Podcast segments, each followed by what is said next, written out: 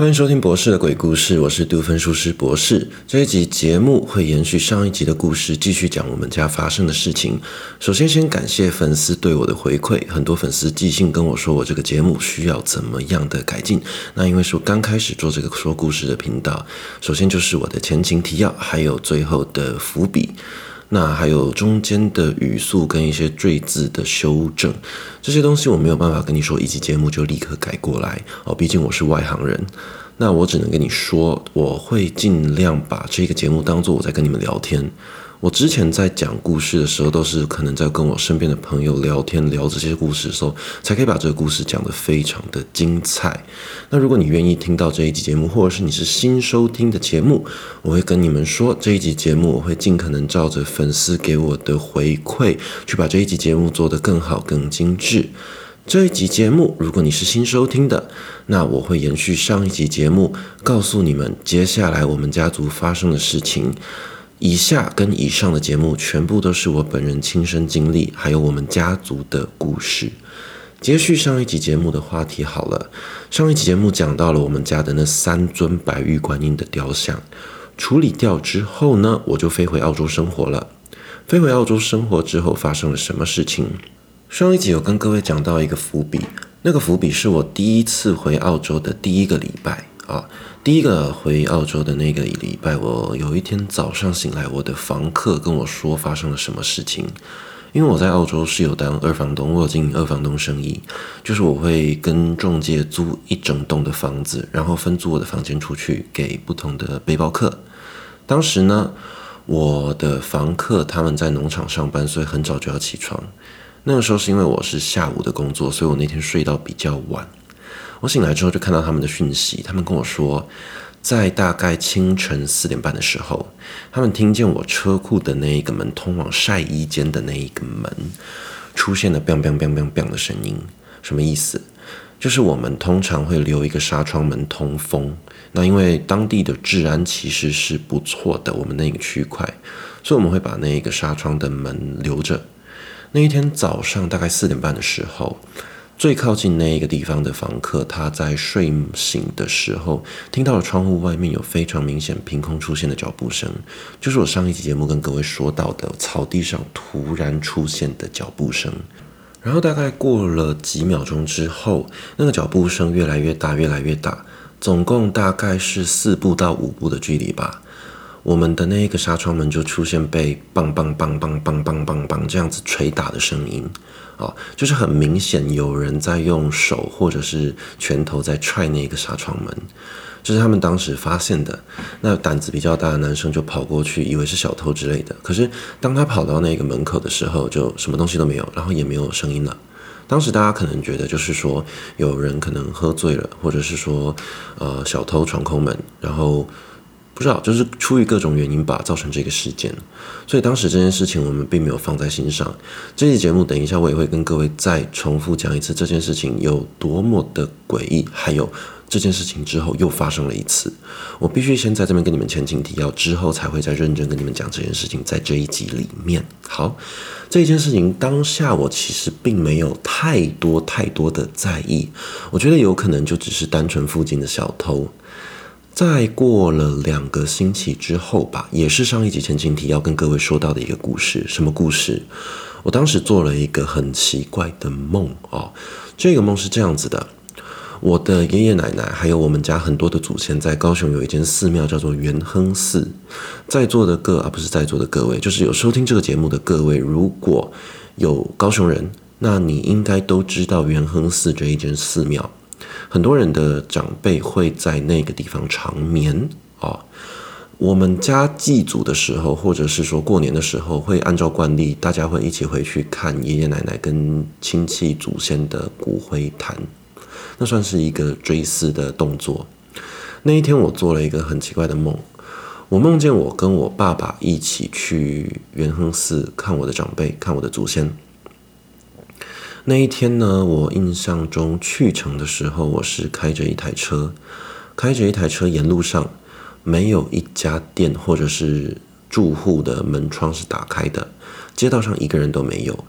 我就这样开着开着开着开着开着，然后我发现我们周边一台车都没有，如果有也是距离我们非常远的距离，然后所有的招牌都是暗的，我就保持一个稳定的均速，大概六十公里，这样慢慢的开，慢慢的开，最后终于开到了元亨寺。开到元亨寺之后呢，我进去之后的记忆就完全没有了，下一秒就是我印象中我跟我爸爸要一起出去元亨寺。出去元亨寺之后，我改成是骑脚踏车的方式，我自己也不知道为什么会这样子转变。那我就印象中，我跟我爸爸就出去元亨寺下山之后，我们就分头走。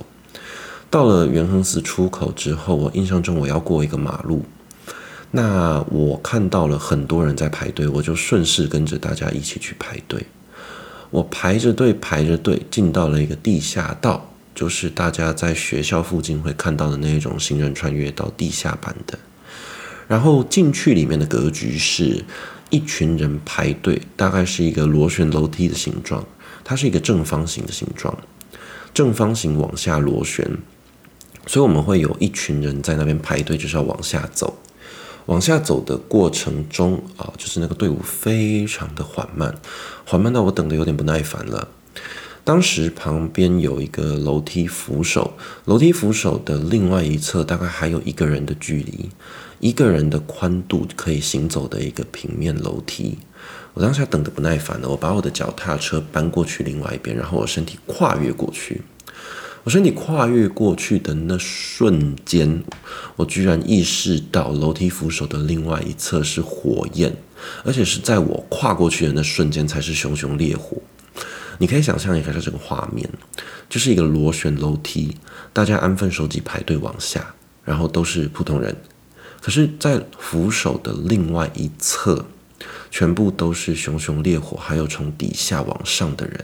那些人是焦黑的身体，然后没有任何五官轮廓，就是黑色的身躯这样子。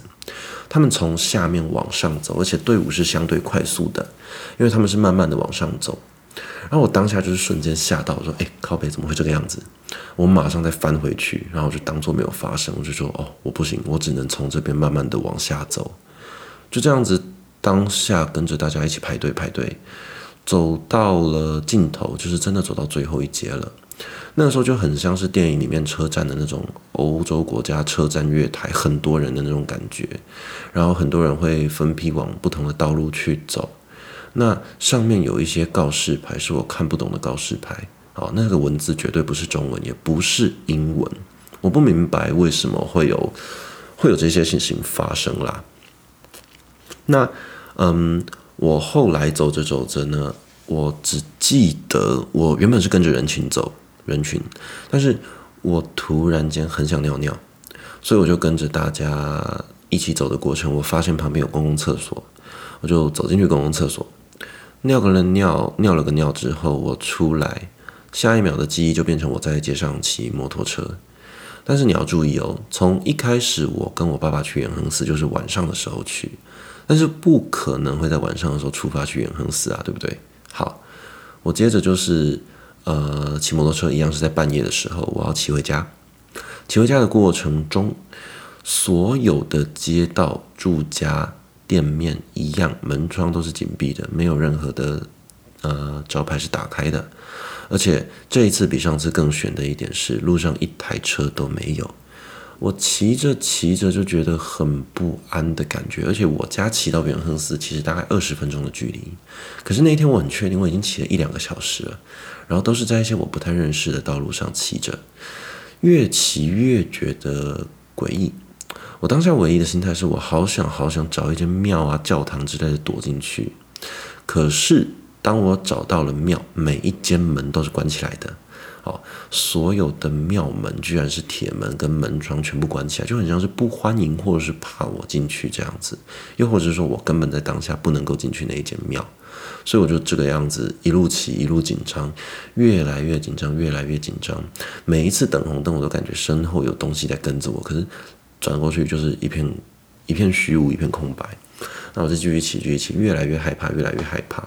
然后我很确定，我绝对骑超过了好几个小时，但一样都是半夜，然后也没有到家。就在某一个瞬间，我就是怕到了一个极致。然后呢，然后我昏了过去。昏了过去之后呢，呃，我也不知道昏了多久，但总之就是保持那个很忐忑、很可怕的心情，我就惊醒。惊醒之后，我左看右看，就是我，你们应该有些时候做过一些梦，就是感觉这个梦里面非常的可怕。怕到你醒来之后，你也感觉到这个世界非常的可怕，即便是你已经确定你已经睡醒了。我还记得我是左看右看，我检查床底下，我又检查我的衣柜，确认真的没有人，我才敢确定哦，这个梦已经结束了。为什么在跟大家讲到这个故事？为什么上一集节目要再跟大家讲这个伏笔？这一集等一下我都会跟你们讲发生什么事。为什么我要特别提这两个伏笔？为什么节目一开始我要跟你们讲这两个小故事？这两个小故事呢，影响到了之后的发展。好的，接着相安无事过了一阵子，我们家族全家人都有一个现象，我们晚上都会睡不太着。哦，尤其是在我爸爸跟我姑姑他们那一辈，他们那一辈的亲人在晚上的时候是睡不着的。好，我自己的话呢是没有太多的影响，但是。我其实感觉得到，就是还是有一点点不舒服的感觉，但是这个不舒服的感觉并没有到非常的强烈，所以我也没有去理他。那我就这个样子过了几个月，因为我在国外的工作是救生员跟游泳教练，所以其实我都是呃值大概九点十点过后的班，我不需要太早入睡，而我当时经营粉砖也会习惯在半夜的时候写文章。好，这算是一个题外话啦。那后来发生了一件事情，大家记不记得第一集还是第二集节目啊？我有跟大家说到，就是我跟鬼上床的那个节目哦，对，就是那个故事。那一集节目里面，我有跟大家说到我们家的格局。那第一次听这个节目的也没关系，我跟你们大概再简短的说一下。我曾经有一次回家的时候，当时家里一个人都没有，门窗紧闭，灯全部关起来。因为我当时刚环岛回到高雄，我非常非常的累，我很想赶快回家睡觉，很想赶快懒在床上，我甚至连澡都不想洗。就在我快要走到我家的房间的门的时候呢，呃，发生了什么事情？我家的一个房间，其中一个房间的门是关起来的，但是它出现了“砰”一声，很大一声的“砰”。那我是循着那个声音过去啦。那个房间是以前我们家的神明厅。我们家的家神有三尊：萧府王爷、土地公、妈祖。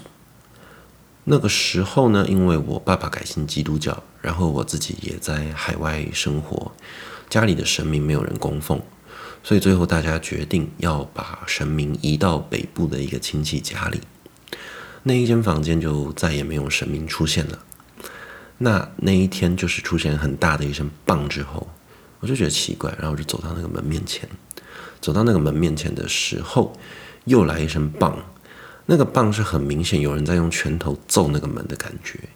然后下一秒，那个门自己在我面前，门把被转开了，然后打开打到全开，打到全开之后，门又自己关了起来。那这是第二集发生的事情，有兴趣大家自己去听第二集啦。我只能跟你们大家说，我们家曾经有拜过家神，而且现在也在北部的亲戚家里。那一天，我印象中是今年的一月，我北部的那个亲戚突然打电话给我。他打电话来的第一句话是说：“你现在有空吗？”我说：“有啊，怎么了？”那时候我刚刚下班到家。他说：“家里的神桌在昨天晚上就是突然晃动。”详细的情况我有点忘记了，但总之就是说，家里的神明是有明显的指示。印象中他是跟我说神桌好像有在晃动吧，还是说，呃，神明的雕像有在晃动？那他跟我说，他就知道这一定是有事情发生。他就是跪下来，然后拿着跋杯的用具开始跋杯。他说他跪在那边一个多小时吧。因为他中间有问完事情之后，他又会问说：“可以了吗？我可以起来了吗？”就都说不行，就直到问了一个多小时之后，才说他可以离开，就是事情已经转告完毕了。然后就问他说：“那神明到底说了什么？”神明说有几件事情要转告我们整个家族的人，分别要对三个人讲。第一个是我爸爸的长子，就是我。那他问的到底是什么问题？最后问出一个很模棱两可的答案，好像是说我的问题比较没有这么重要，但是也要注意一下。第一件事就是说小人啊、我之后会有很严重的小人小人的问题，遇到遇到小人。第二个是什么？第二个是说我在工作上会出一些问题。第三个是什么？啊、我今年跟人家文书相关的一些签约什么的，要格外的注意。这是我们家家神对我的一个警示。而我当时其实没有放在心上，因为虽然说我我遇到了一些事情，但是我对于这种神秘学的东西其实还没有到非常非常的相信，而且自己脑中潜意识会有一个觉得，就是这个应该只是巧合啦，没有去想太多的这种心态在。然后我就问他说：“那他有跟其他家人说什么吗？”他又说了，呃，我三叔叔的长子会有行车的问题，就是行车安全要注意。那我也没有放在心上，因为毕竟不是我的事情，这比较自私。然后接着他又讲到说，我的五姑姑，五姑姑那边是说有健康方面的事情要注意。好，以上三点就是家神当天警告啊，我们家族成员。但是说实话，当下我们家族成员对这些事情没有。太多的在意，好，我也没有把这件事情放在心上。接着再跟各位说一下，我说了我的工作是救生员。当时我在昆士兰布里斯本这一个地方，大概我记得是呃布里斯本靠海的地方，它有一个小镇叫做 Red Cliff（ 红色克里夫。我当时在那个地方当州政府的海滩救生员，我们的同事全部都是一群非常非常好的澳洲人，包含我的主管也是。都是很好很好的澳洲人，上班我们会聊天，无话不谈。他们也都知道我有在做自媒体啊。当时他们是以为我是 YouTuber，但是我是跟他说我是经营粉砖的。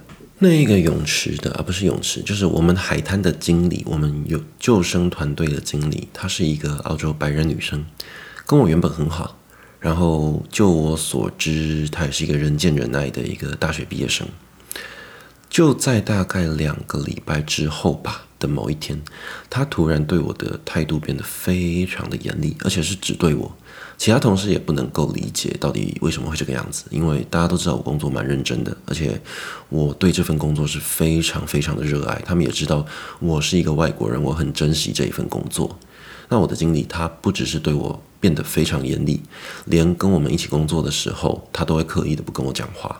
然后他对我的眼神突然变得非常不友善，而且甚至是常常会瞪我的这种情况。然后常常就是连上班我跟他打招呼，他也都不回我。那我当下可能就是他不爽我吧，我也不管。到后面严重到是把我两个礼拜的薪水给扣了一半这种情况。然后我花了很多的努力去沟通，才把我该拿的薪水拿回来。这个是我工作上遇到的事情。然后我这几年被人告过非常多次。其中有一个是一个法律讼棍，那他就是刑事案件告不成，改告民事。我总共从他身上被告了五六次。那一次民事案件，我在海外自己写诉状，我没有出庭，我也不想委托我的家人出庭，因为他就是想要弄到我的家人跟他见面，这是他当时的计谋。哦，他是我人生非常非常重的一个冤亲债主。那一个人对我提高了民事的妨碍名誉。我跟他是用私讯的方式，我用私讯的方式去骂他，因为他当时公开了我跟我我家人的照片，然后用非常江湖口吻的方式，就要让我们死的意思，所以我就是直接私讯他，然后我骂了他一句，我说：“干你啊！你公开我们的照片，你到底是要干嘛？”就这样子，就因为他针对“公干你娘”这三个字去告，那因为我没有出庭，我是用刑事呃是用民事诉状的方式去回应。他对我求偿十万，然后法官判赔两万，也不是说法官这样子不对，因为我们真的没有人到庭，按照法律的逻辑是单造陈述，那文书的事情也被说中了，啊，小人对不对？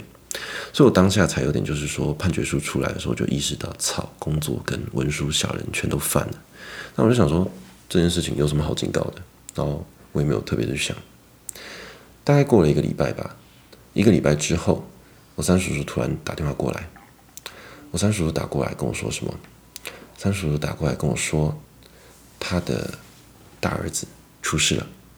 啊，我当下其实也是一愣，我想说，应该就是行车平安，可能出车祸了之类的吧。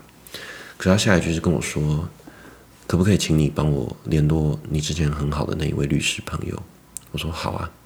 我说怎么了？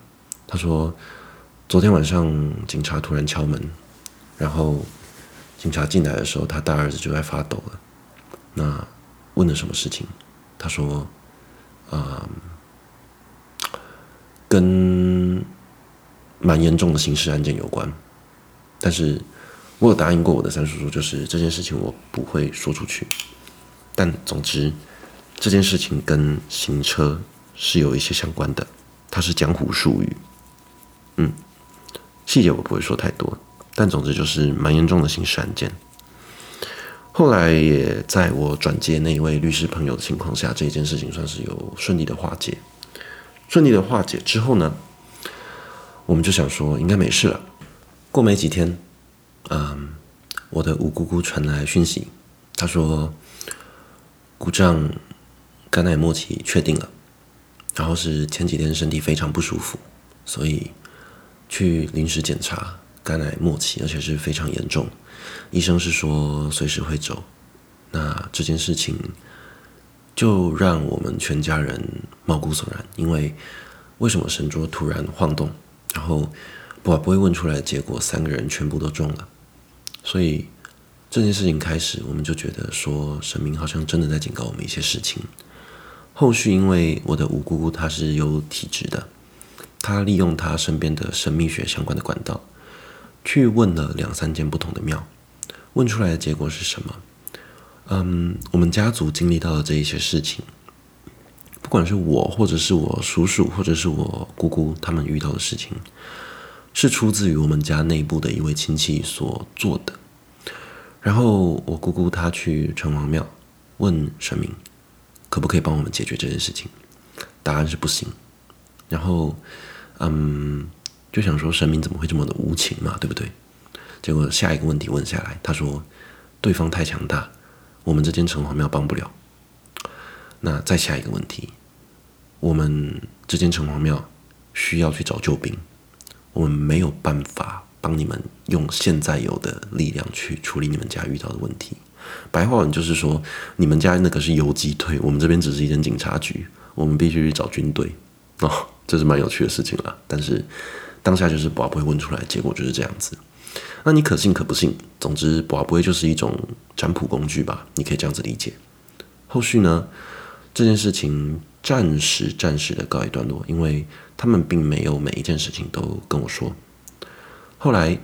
啊、呃，在我三叔叔跟我们家族的成员，我们成立了一个群组，是跟这些神秘学有关的事件，然后要求大家各自分享出啊、你最近遇到的一些神秘学案件。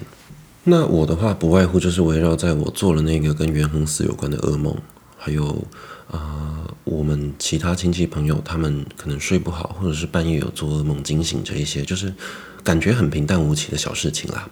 所以我们一开始没有特别的。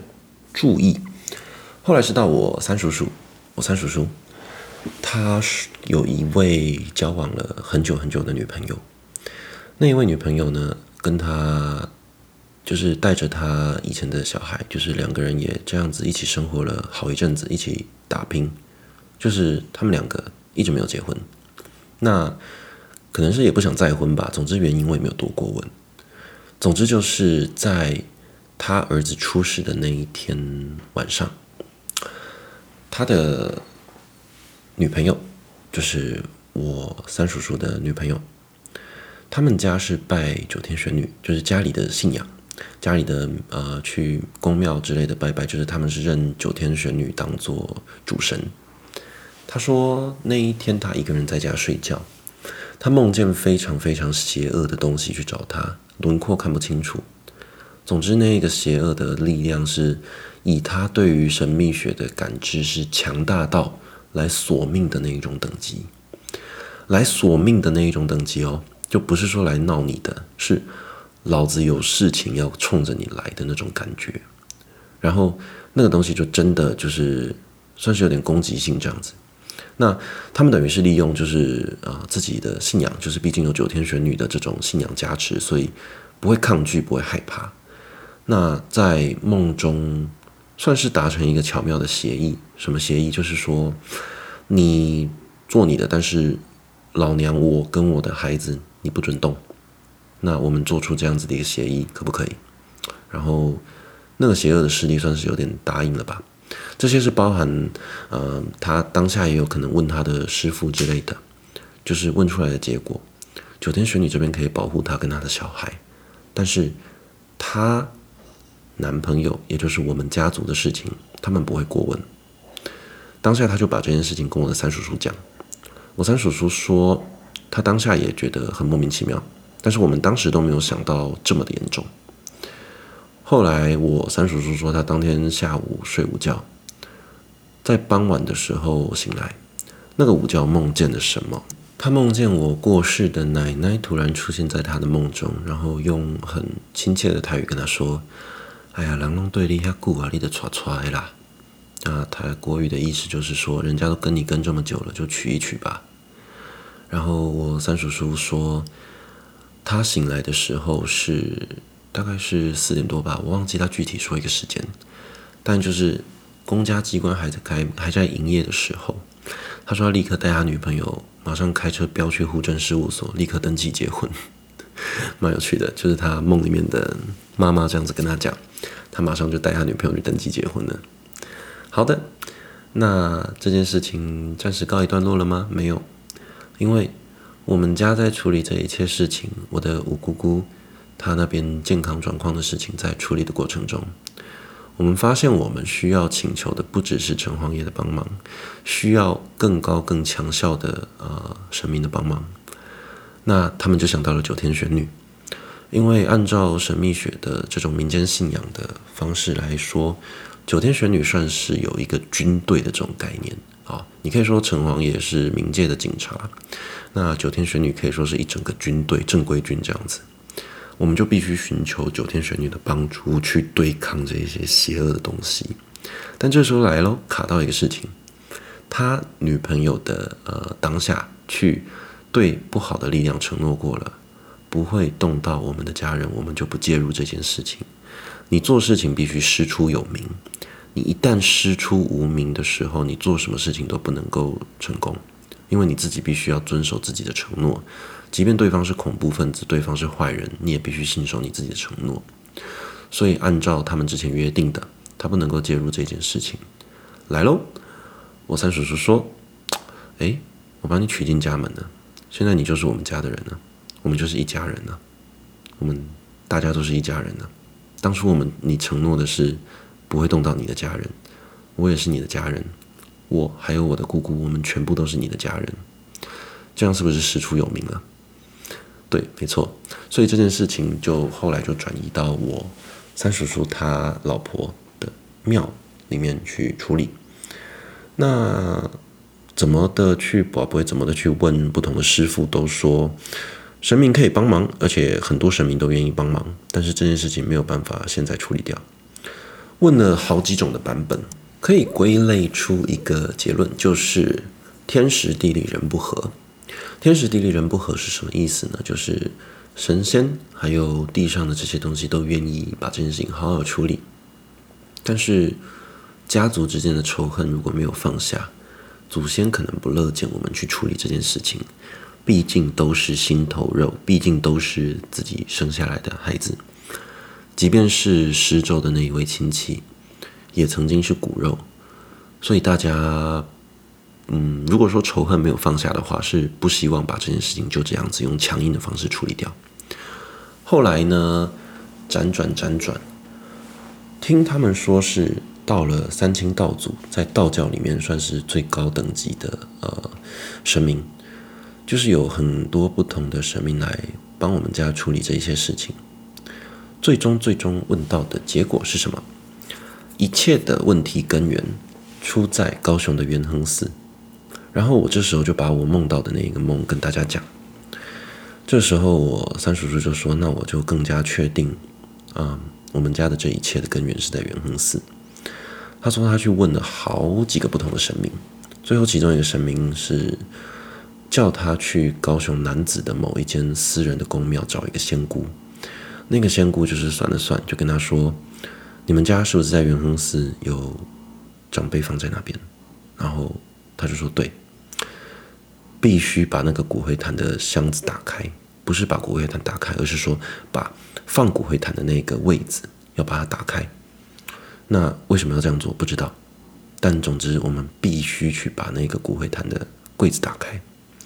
我三叔叔他就想办法联络大家找那一张卡，但是因为那个卡只有一张，而且当时是我的阿伯，我的我的大伯，他在保管，但他后来过世了，卡在哪里不知道。大家花了几乎快一个礼拜的时间才从一个地方找到那张卡。因为这一切事情拖得非常久，中间又有发生一些事情。我的节目其实也不会每一件事情都跟各位讲，有一些事情它的资讯量实在是太大了，资讯这种东西是有重量的，不一定每个人都承受得起。好，这件事情过后呢，他们就知道我们必须要去元亨寺把骨灰坛的门打开。我三叔叔说当天的情况是怎么样呢？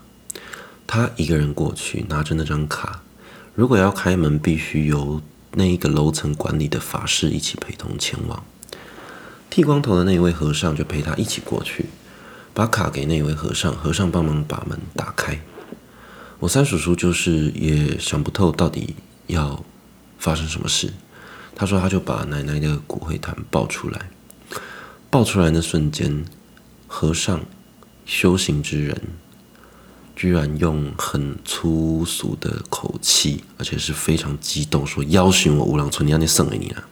就是要挟我，就是你们这真的很可怕。你们有人像你们家这样子玩的吗？然后我三叔就吓到说：“怎么了？不好意思。”然后三叔叔头一撇，一看，奶奶的骨灰坛后面被放了一串珍珠项链，那一串珍珠项链是，嗯。反正总之就是那个法师一看到就知道很不对劲的那种意思。我三叔叔他道歉了很久，那个法师很生气说：“你知道这个我们庙可以给你们告下去吗？你知道你们这样子玩，我们庙是可以告你们的吗？”那个法师讲话的语气是这个样子的。我三叔叔是一直道歉，一直道歉，说可能是以前的过世的长辈放的，但是他真的不知道。那他们会把项链拿走，请大家原谅。三叔叔就是拿口袋一张事先准备好的袋子，那个袋子据说是神明有加持过的。他们当时就是有被告知，如果有从元亨寺取走任何东西，必须要从这个袋子里面去包着，才可以带走。我三叔叔就是把那个袋子拿出来，然后把项链放进去，然后把奶奶的骨灰坛放回去，门就关了，就跟一直跟那个法师道歉。出了元亨寺，他就是手握着那一个。袋子，他就握着那个红包袋，里面装着那一串项链，然后他就走回车上，上了车，把袋子丢到副驾驶座，准备握方向盘的时候一阵刺痛，他刚刚握着那一串红包袋包红项链的那一个地方，一道刀痕，一道有血的刀痕，是很明显被东西割开的那种样子，然后。他记得，我记得他当时有拍照，然后传给我们大家看。他的那一道刀痕呢，就是他自己也说不上来到底是为什么形成的。但总之，他后来把那一串项链带走了，然后放在神明指定的一间庙的树下的一个桶子放着。他要去全台湾各地不同的庙，要过香炉，要去。用法式去处理那一条项链，而且时间是定在很之后的时间。他当下又重复的跟我们讲了当初发生的事情，还有那一条项链为什么会出现在那个里面。他说：“解铃乃须系铃人。”其实当初说到事情的关键在元亨寺，他心里就有数了。什么数？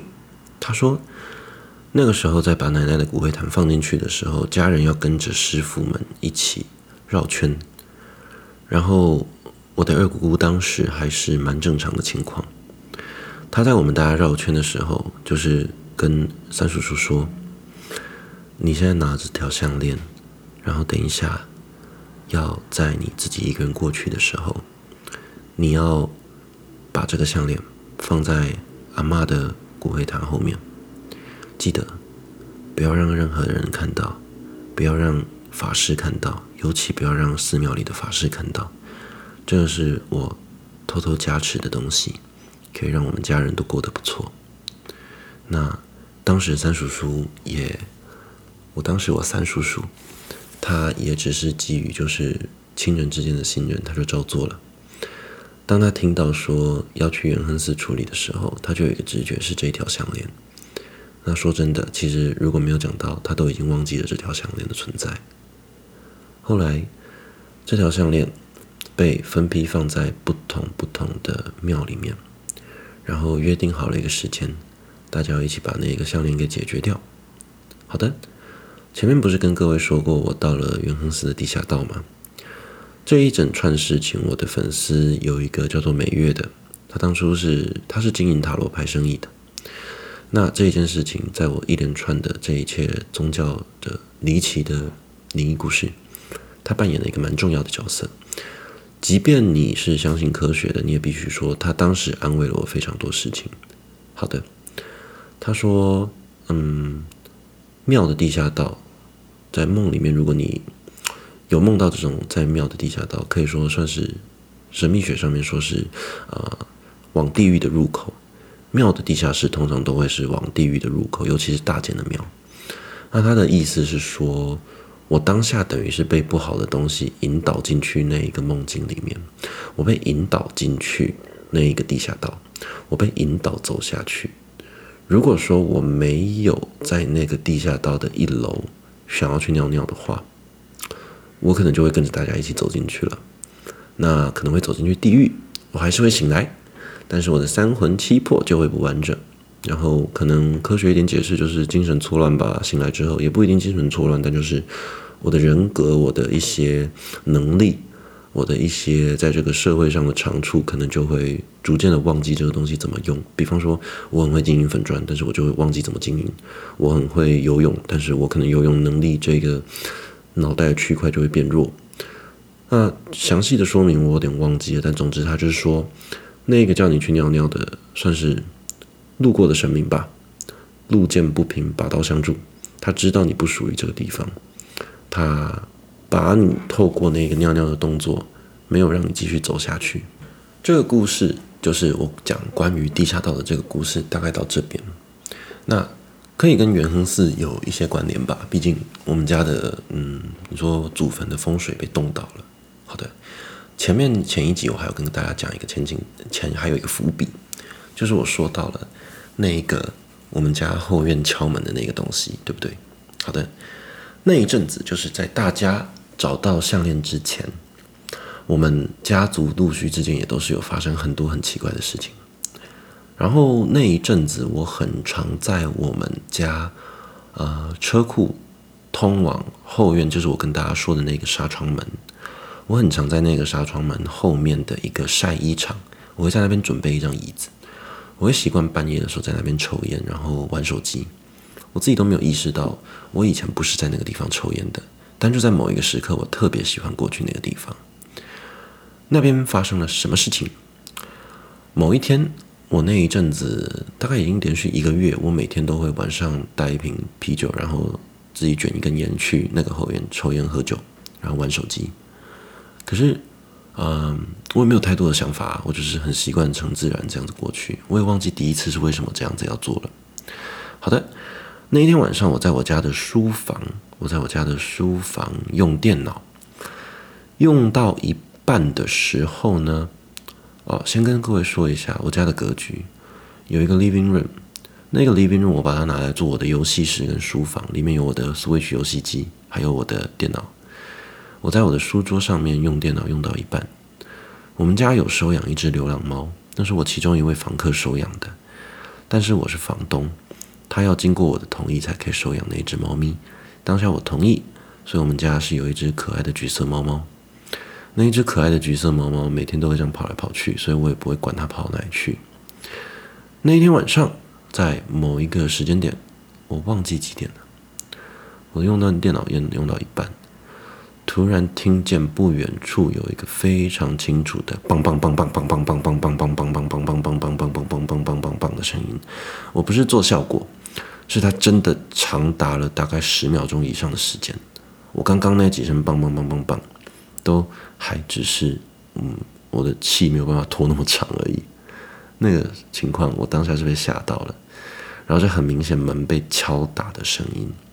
就是那一个塑胶门，它是塑胶塑胶的纱纱窗门，就是从车库通往晒衣场的那一个纱窗门被敲打的声音很明显，因为我们家就只有那个地方有这一种门，而且声音的来源非常的明显。我当下是有点吓到，因为靠北我们全家人都睡了，然后我想到奇怪怎么会这样子，哦，马上跳起来，毕竟我是房东，有有小偷，我要第一个处理，我就跳起来，然后我用跑的跑过去，我带着我的手机。路途中我就一直尝试按手电筒，因为那时候是晚上，可是手电筒怎么按灯都打不开，就很奇怪。那一天我手电筒怎么按都按不开，然后我也不管了，去车库，我想说就把车库的灯打开吧。然后我很奇怪，我顺着那个手，那一天我就巧合吧，你也可以说紧张，我就摸不到我们家的车库的灯，因为一连串的巧合就是变成是当下是四下无人的情况，然后也没有任何的光，我就循着印象中的位置往。那一个纱窗门走过去，走过去的第一眼呢，外面是有一些些月光的，但是很微弱。月光打进来，我们家那只橘色的猫猫是跳在半空中的，它的整个整只猫跳在半空中，然后用手用它的喵喵拳打那一个门，然后它落地反复跳起来打一下，跳起来打一下，反复大概三三次吧，然后。我就想到奇怪，因为当下我直接的反应就是，干我的猫在冲山小，我的猫应该是在打那个门才发出这个声音的吧。当下也没办法想这么多，你们一定会觉得说，怎么可能猫怎么可能这样子打，梆梆梆梆梆梆梆十几秒的声音，对不对？我当下自己遇到，我根本没有办法思考这么多。我跑到我猫的面前，我跑到我猫的后面，我往外看，我很确定外面空无一人，而且是月光打下来的情况。然后呢，嗖嗖嗖三声，非常清楚的就是脚步声，很像是有一个人穿拖鞋在你旁边走路，嗖嗖嗖这样子，真的是这个声音。然后每一声嗖的时候，我家呃户外是有一坨石头路，那个石头路你在上面走路的时候，就是刚刚那个声音。那个“嗖嗖嗖”发生的时候，我非常的确定有看到地上的石头有在动，大概“嗖”一下，地上的石头晃一下。好的，呃，月光打下来，外面是空无一物的。我的感觉是什么？应该是蟾蜍，或者是附近的流浪野猫。我的想法就是这个样子。瞬间哦，各位看过《进击的巨人》吗？他们用立体机动装置飞在空中。短短一秒内的时间，他们可以产生出十几秒的对话跟想法，就是这个感觉。那个短短的时间，我就脑中仔细想，哦，应该是猫，哦，应该是蟾蜍，所以我也没有去管它，我只是想要赶快把这个声音解决掉，因为当时我的房客都睡觉了。我第一个动作就是把我家的那只猫抱起来，在我碰到它猫的腰的那瞬间，它完全没有看我，它是看着门外面。他瞬间抓狂往回往我身上咬了一下，抓了一下，然后他也被吓到，我也被吓到。他从来没有那样对我过。然后他发现是我之后，他马上跑掉。啊，我也不能理解发生什么事。这时候往后一看，我的房客也在我后面，他也好像也目睹到刚刚发生的事吧。我们两个就第一时间就是应该是小偷，我就拿着一只球棒，然后冲出去，怎么找都没有人。他唯一的情况可能就是他翻墙跑掉了吧，所以没有想太多。好，我们后续跟大家讨论的时候就想到，不对，小偷偷东西怎么可能去踹门呢、小偷偷东西超级怕被发现的。接着接着再问那一间房间离那个地方最近的那个房间，问了那一个地方的呃睡觉的女房客，她说她有被吵起来。他说他是在事情发生前刚好醒来。他说他也是听到一模一样的情况，跟我前一集跟大家讲的伏笔一模一样的情况。凭空之中出现的脚步声，不是那种说从附近走过来，而是说从凭空之中突然出现的脚步声，然后嗖嗖嗖三声，接着就是砰砰砰砰砰砰的声音，因为她是女生，她不敢开窗帘。然后接着就听到我过去，我喊了一声谁。但是没有人知道外面到底是谁，也没有人知道外面到底有没有人。这件事情，我们当下以为是小偷，是直到隔天，我跟另外一位房客讲这件事情的时候，我说：“哎，我有个直觉，我觉得昨天晚上那个不是小偷是……我正要说的时候，他就跟我说：绝对不是人呐！我说啊，他说你不觉得吗？那个绝对不是人类啊！你自己想一下，怎么可能会有人半夜的时候要偷东西，然后又要敲门，然后怎么可能这么刚好？他跑掉的时候一个声音都没有，怎么可能那个声音你过去的时候，你一出去？”他就刚好消失。后面我再跟大家说，一直帮助我的那一位塔罗牌算命师美月，他就说，猫是防止阴间的坏人，狗是防止阳间的坏人。那一只猫，如果外面真的是小偷，各位如果有养过猫都知道，猫非常怕人，它不可能在那个地方，它一定躲起来，非常没有用的一种生物啊，对不对？我以前也是这样想。但是他那天晚上是很兴奋的在打那个门，甚至是戒备的情况。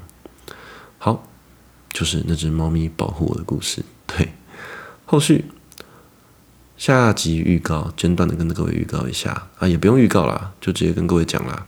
总之这一切结束之后，我也忘记什么时候跟我讲的。我们家有被二姑姑派东西过来，我二姑的法术听说是非常强大的。她要派东西到我们家，跟着我一起过来，而且是从我那一趟回台湾之后就跟过来了。也就是说，我回台湾的、回澳洲的那几天，第一次门被敲，就跟这件事情可能是有关的。具体的原因永远都不知道了。但总之，那个东西盘踞在晒衣场，他就盘踞在那个晒衣场，然后那个是他主要待着的地方。嗯。然后在事情变严重的那阵子，我突然变得很喜欢去晒衣场抽烟呢。哼，有趣吧？那只猫咪，嗯，据其他人跟我说，那个东西一直进不来，是因为那只猫一直碍事。那只猫挡住了那个东西，怪不得那一阵子我会发现我家的猫很喜欢在晚上的时候从这个窗户切到另外一个窗户，可是它明明就没有要往外看的意思，我们窗帘都是拉上。它没有想要看窗户外面，可是它是针对那一个窗户或者是那一扇门突然戒备，那只是发发生一一阵子，但我们当下也只是觉得猫可能在发神经。然后隔天我就买了一个肉罐头，请我家的猫吃肉罐头。然后我也问其他朋友，有能力的朋友就跟我说：“哎，你家的猫很不屑你，可是它真的很保护你啦，好好对它。”这只猫猫现在还跟我那一位房客生活在澳洲。它后来搬去其他地方了，但我心里永远有那只猫咪。对，刚刚跟大家说下集预告，其实也不用说下集预告，是后面有一次，我跟我的房客们在客厅看电视，那一位提醒我说外面那个绝对不是人类的那位房客啊，他说，他就一刹那之间，他清楚的看见我们家的后院有一个穿蓝色衣服的女生在瞪他，他眼睛在扫回来的时候没了。然后这件事情我留到之后的节目再跟各位解释，再跟各位讲。那以上就是今天的节目，欢迎各位收听博士的鬼故事，希望你喜欢我的节目。那全部都是真人真事，我本人遇到的故事。那喜欢的话，希望你可以把这个频道订阅起来。我希望我可以好好的做这个频道，多久更新一次看心情。在我的 Thread 上面，或者是在我的粉专上面，我也会同步更新我的这些故事。欢迎你追踪我的粉专，追踪我的 Thread，我叫做杜芬舒斯博士。希望下一集你还能够听我讲我遇到的这一些鬼故事。我们再见啦，拜拜。